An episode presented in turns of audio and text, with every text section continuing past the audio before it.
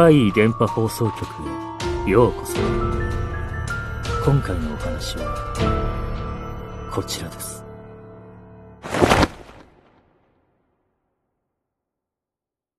ゴーストフライト。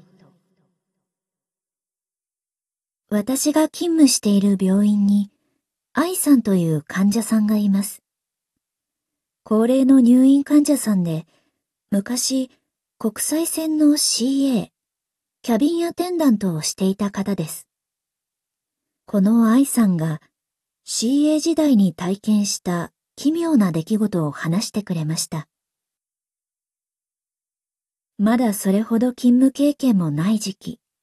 ある旅客機のフライト中、内線電話のコール音が鳴りました。この電話は操縦席からで、電話に出なくても、ワン切りみたいな感じで、コーヒーを持ってきてほしいという合図だと教わっていました。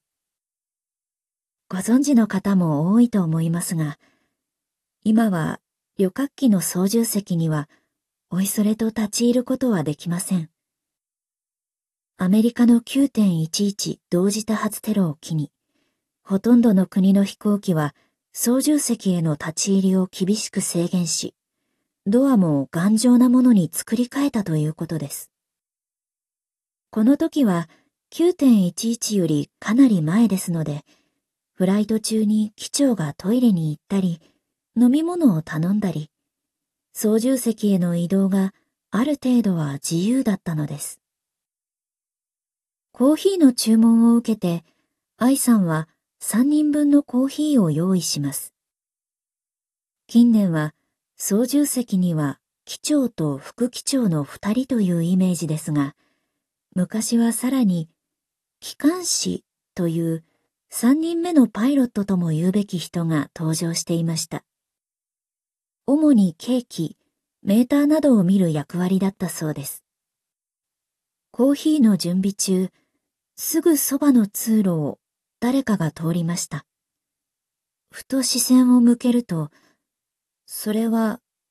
操縦席の方へと向かう機長でした。いえ、正確には、機長の制服を着た白人男性です。おかしいと思いました。今いる機関士がベテランだからなのか、機長は珍しく若い男性でした。でも今通った人は、顔にシワが印象的な高齢男性です。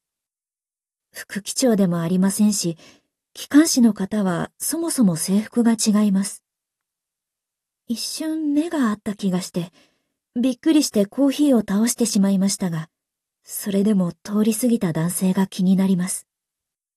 もし機長と似たような制服を着た乗客だとしたら、問題ですからね。愛さんは追いかけましたが、通路に出たところで、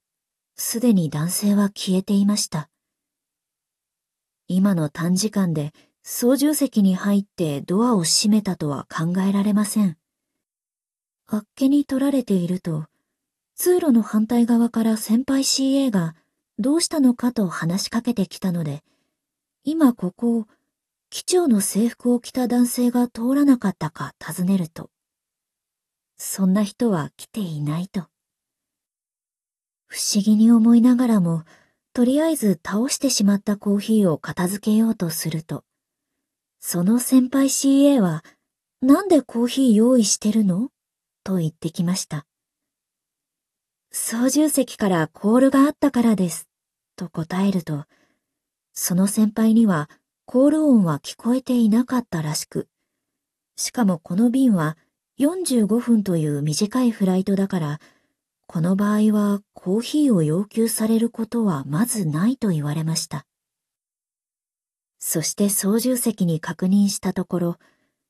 当然誰も入ってきてはおらず、先輩の言う通り、コーヒーは頼んでいないと言われました。それから、無事空港に着陸し、乗客たちを降ろした後、愛さんは機長に、こんなことがあったんですよ、と、先ほどの体験を話しました。若い機長は、それは君の見間違いだよ、と笑います。絶対に見間違いなんかじゃないんだけどな、と、去っていく機長を見送っていると、その話を少し離れたところで聞いていた機関士の方が、青ざめた顔で愛さんに話しかけてきました。君が見たのってこんな人じゃなかった、なんと愛さんが見た男性の特徴をかなり正確に言い当てたんです。え、あなたも見たんですか？と尋ねると、機関士は、いや、今日は見てないよ、と答えました。今ではありえないことなんですが、昔は事故を起こした旅客機のまだ生きている部品を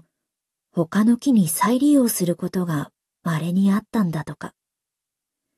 そして今回愛さんが乗っていた木には、かつて事故で墜落し、多くの犠牲者を出した旅客機の部品が使われていました。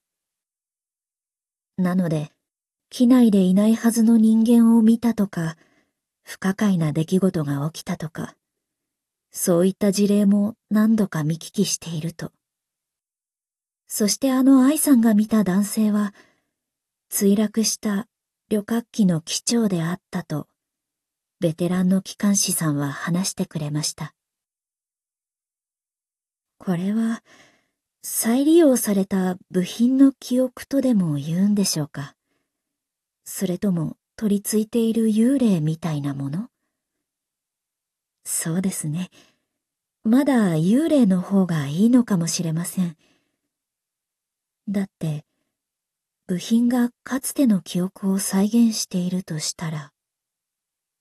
もしかしたら、墜落した記憶も、なんてことも、ないとも言い切れないじゃないですか。